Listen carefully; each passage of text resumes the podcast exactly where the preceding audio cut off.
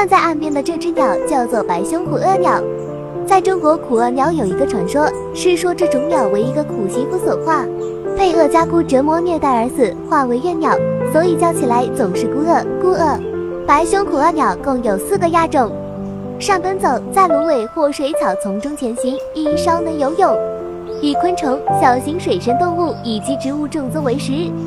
常单独或缠类活动，偶尔集成三到五只的小群，多在清晨、黄昏和夜间活动。你了解了吗？